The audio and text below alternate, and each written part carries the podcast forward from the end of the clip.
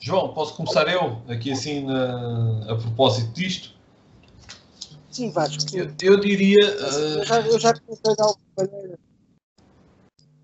Diz, desculpa, João, não, não percebi. Repete lá. Eu, eu já pensei de alguma maneira, já não eu é assim sobre este assunto, eu acho que já não vou comentar uma grande coisa. Acho que a reflexão do Luís foi, foi, foi ampla e foi, foi muito bem conseguida.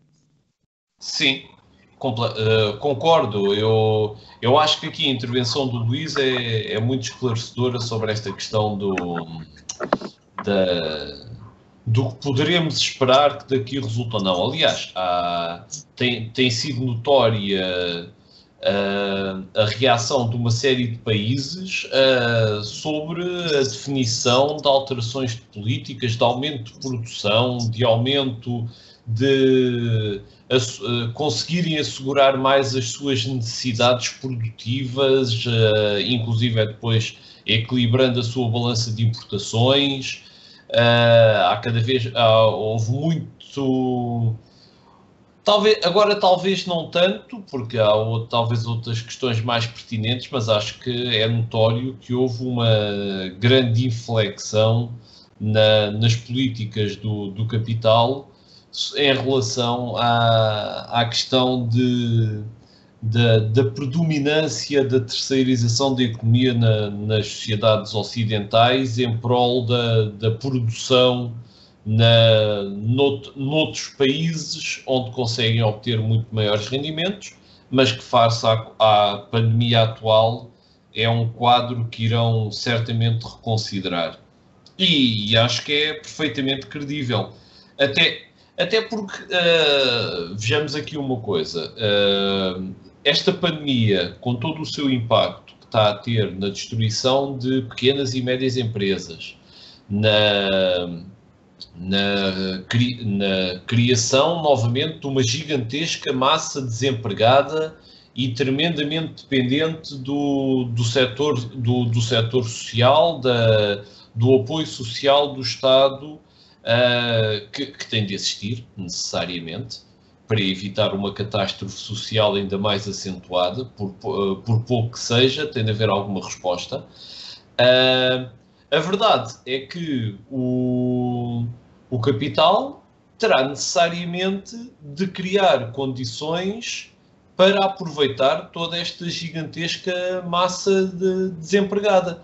Por um lado, explorando-a cada vez mais, porque, como sabemos, quando há períodos de grande uh, desemprego, acentua-se a exploração dos trabalhadores por causa da pouca oferta, mas, tam mas também não podem chegar a uma, a uma situação em que haja uma situação de ruptura social, como é evidente, e como tal terão de criar respostas que sirvam os seus interesses uh, capitalistas, mas que também consigam assegurar não só uh, a, sustentação do modelo social, como também a manutenção de uma massa consumista dos, da produção capitalista.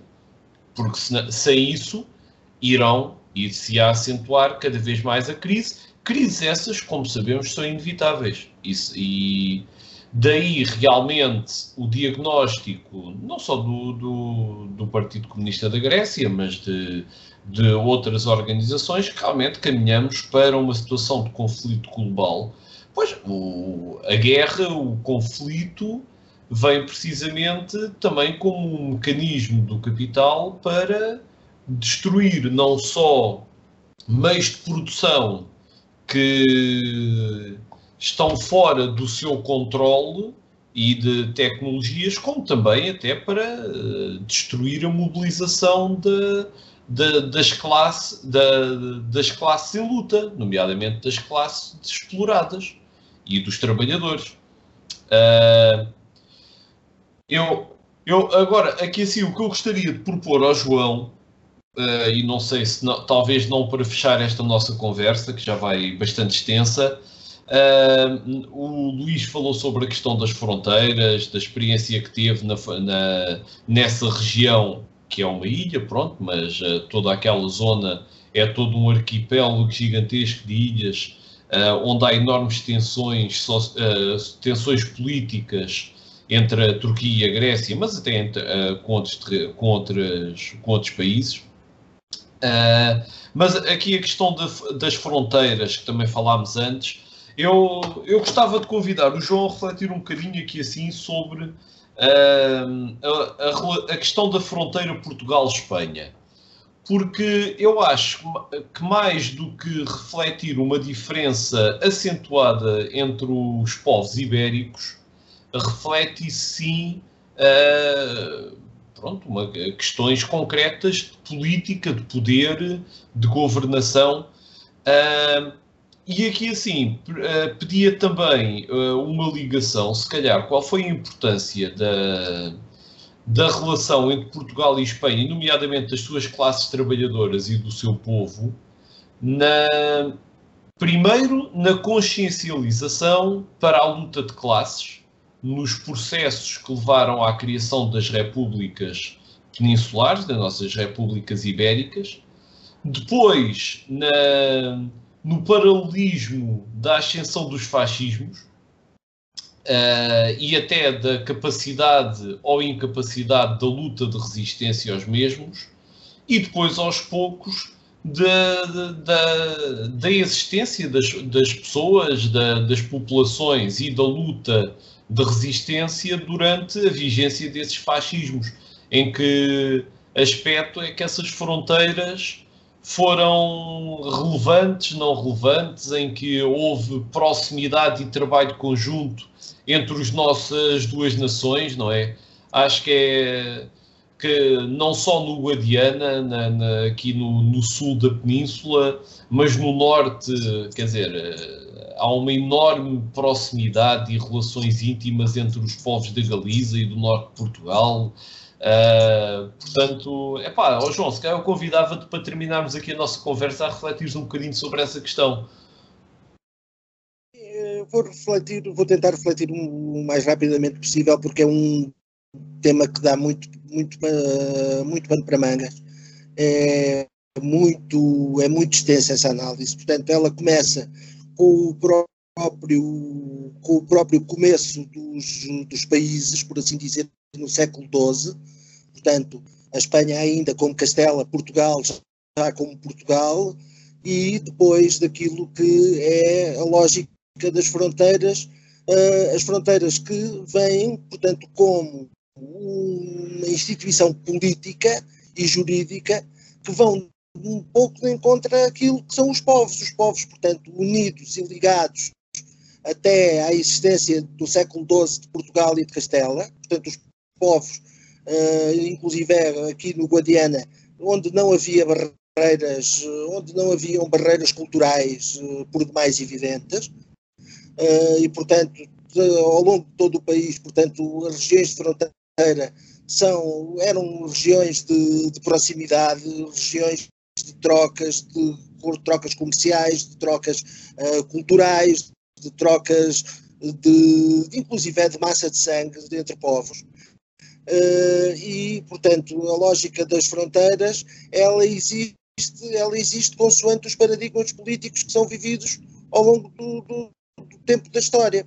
Portanto, no século XVI, uh, quando, portanto, no século XVI, isto é, já século XVII, com o, com o fim do, da dominação dos Filipes em Portugal e com, o, e com a retoma da nacionalidade portuguesa, uh, vai existir por assim dizer, aquilo que é chamado o muro ibérico, que será um primeiro momento onde se começa a dar uma divisão clara entre os povos, uh, motivada pelas classes dominantes e pelas guarnições uh, de soldadesca presentes ao longo das fronteiras. Uh, as fronteiras, elas, portanto, vão ter depois momentos de, momentos de tensão como momentos de extensão, ou seja, momentos em que existem, eh, de facto existem, mas os povos continuam a ter relação comercial entre elas e relações de várias ordens entre elas, e que não vão ter, e que, portanto, vai haver alturas onde, eh, onde as classes dominantes, onde as classes dominantes querem basicamente, onde as classes dominantes querem basicamente ter, ter um ter um poder sobre, sobre, sobre os destinos dos povos. Nesta lógica, vai acontecer no século XX, portanto, aquilo que eu já tinha referido, portanto, na altura eh, entre a Primeira Guerra Mundial e a ascensão do fascismo em Portugal, eh, a fronteira é um espaço aberto, portanto, esse espaço, depois, com a Guerra Civil Espanhola, vai se fechar. Vai se fechar e vai haver uma lógica de, por exemplo, colaboracionismo da, das forças de ordem portuguesas, da Guarda Fiscal, da GNR, eh, da PIDE, uh, portanto, na entrega dos republicanos ao, às sevícias do Franco. Uh, portanto, os fascismos serão o momento mais nefasto das fronteiras, portanto, eu costumo dizer que as fronteiras de Portugal e Espanha vão sentir muito mais o isolamento ao longo do período dos fascismos no século XX ao longo de toda a sua história de 900 anos. E uh, trazer muito aquilo que trazer muito aquilo que é a ideia que as fronteiras são espaços de, eh, de, de, de, comércio, são espaços de abertura, são espaços, portanto, as fronteiras existem para serem, para serem por, por assim dizer, para serem quebradas. A política e a parte jurídica é que depois as tornam uh, fechadas, sendo que os povos mantêm entre si uh, os elementos de ligação que ao longo de todo do, ao longo de toda a história mantém. Portanto, aqui no Guadiana é um, é, é um, é um facto que existe. Foram, existem portugueses no lado contrário da fronteira, como existem espanhóis também a viver na zona do, da, da raia em Alcotim e Mértola, e portanto aqui toda nesta zona de Vila Real de Santo António, onde uh, contactos entre portugueses e espanhóis foram sempre, foram sempre, foram sempre evidentes. Uh, eu não sei se vocês querem mais. Uh, havia uma pergunta que me queriam fazer que era rápida. Não sei qual de vós. Sim, João, João, João. Sim. É, é, é, espero que tu me consigas explicar uma coisa. eu não sei se, se Portugal teve um contingente na, nas brigadas internacionais que participaram na Guerra Civil Espanhola.